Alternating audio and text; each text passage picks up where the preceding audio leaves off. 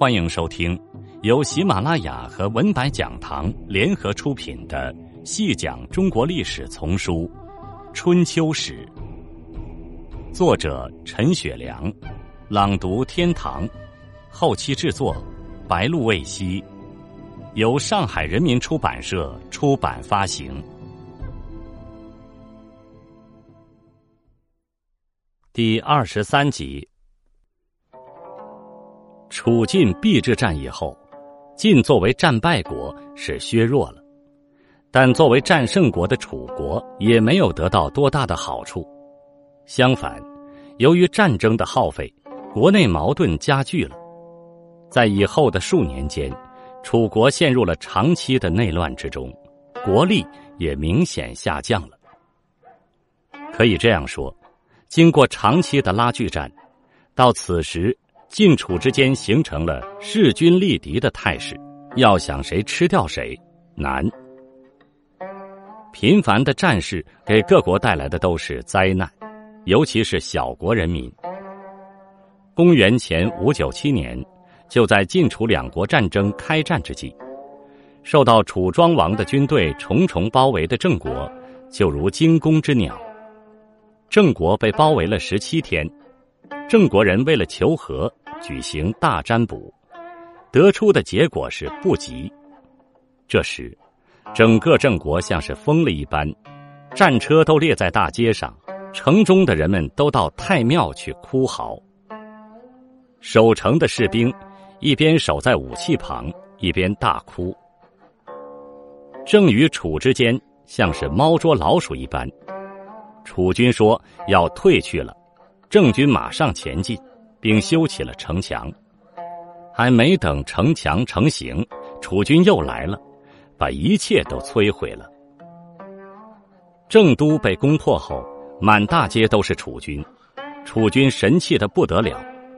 当时是十二月的严冬，可怜的郑襄公也算是一国之君呢。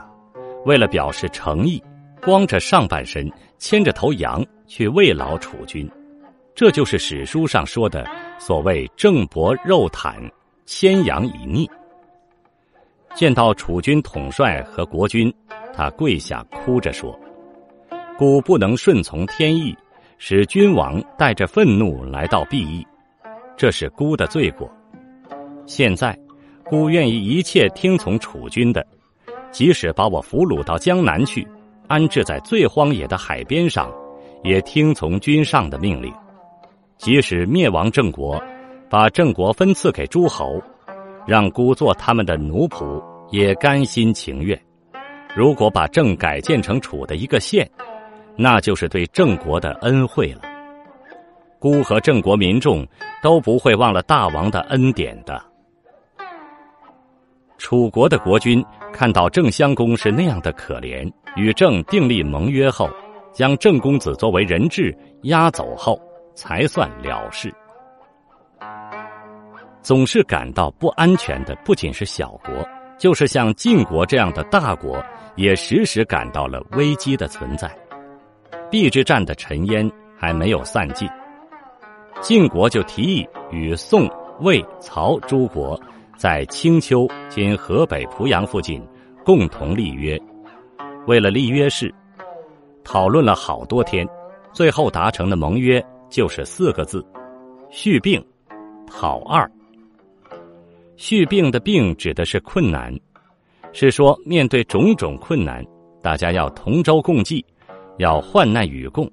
这是从老百姓角度讲的。讨二是反对违约，反对三心二意，反对不讲信用。当时不讲信用的实在太多了。一会儿与这个结盟，一会儿又与敌方签约了，这就叫二。这个盟约想抑制一下这种状态，其实实事如此。抑制盟约，想要解决现实政治问题，那是根本不可能的。楚国也感到了不安全。公元前五八九年，楚共王倾全国之师攻打魏鲁两国。两国忙向楚国求和，鲁大夫孟孙氏屈辱的送给楚国木工、冯工、织工各一百名，还将自己的公子送到楚国去当人质。这年的冬天，楚邀请鲁、蔡、许、泰、宋、陈、魏、郑、齐、曹、朱、薛、曾十四国，在蜀（今山东泰安东南）会盟。这是春秋以来参加国最多的一次会盟，这也从一个侧面证明楚的强大和实力。三年后，也就是公元前五八六年，晋国为了平衡楚国会盟造成的影响，在重劳（今河南封丘北）邀集齐、鲁、宋、魏、郑、曹、朱、齐等国会盟。一面显示晋的威风，一面提倡相互保护。这里有两点是可以说明的：其一，此时的楚晋两国虽然都还属于春秋强国，但是比起其最强盛的时候来说，已经在走下坡路了。此时的实际情况是，谁都压服不了谁，但谁也不愿服软，这是一种僵持状态。也是一种力量的相对平衡状态。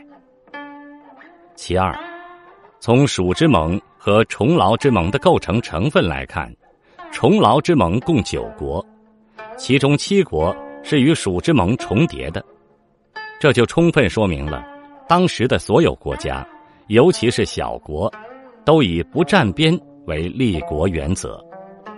更主要的是，各国民众厌战情绪的高涨。据史书记载，楚庄王二十年的时候，楚国为了报宋国杀来使之仇，竟围宋国都城达三个月之久，这就造成了大灾难。城中食尽，一子而食，息鼓而吹，这可说是人间极大的惨景了。要不是被称为君子哉的宋华元出面求情，惨景还不知要延续到何时呢。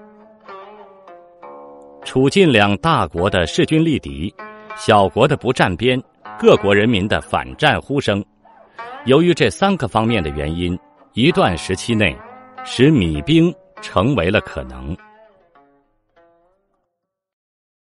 听众朋友，本集播讲完毕，感谢您的收听。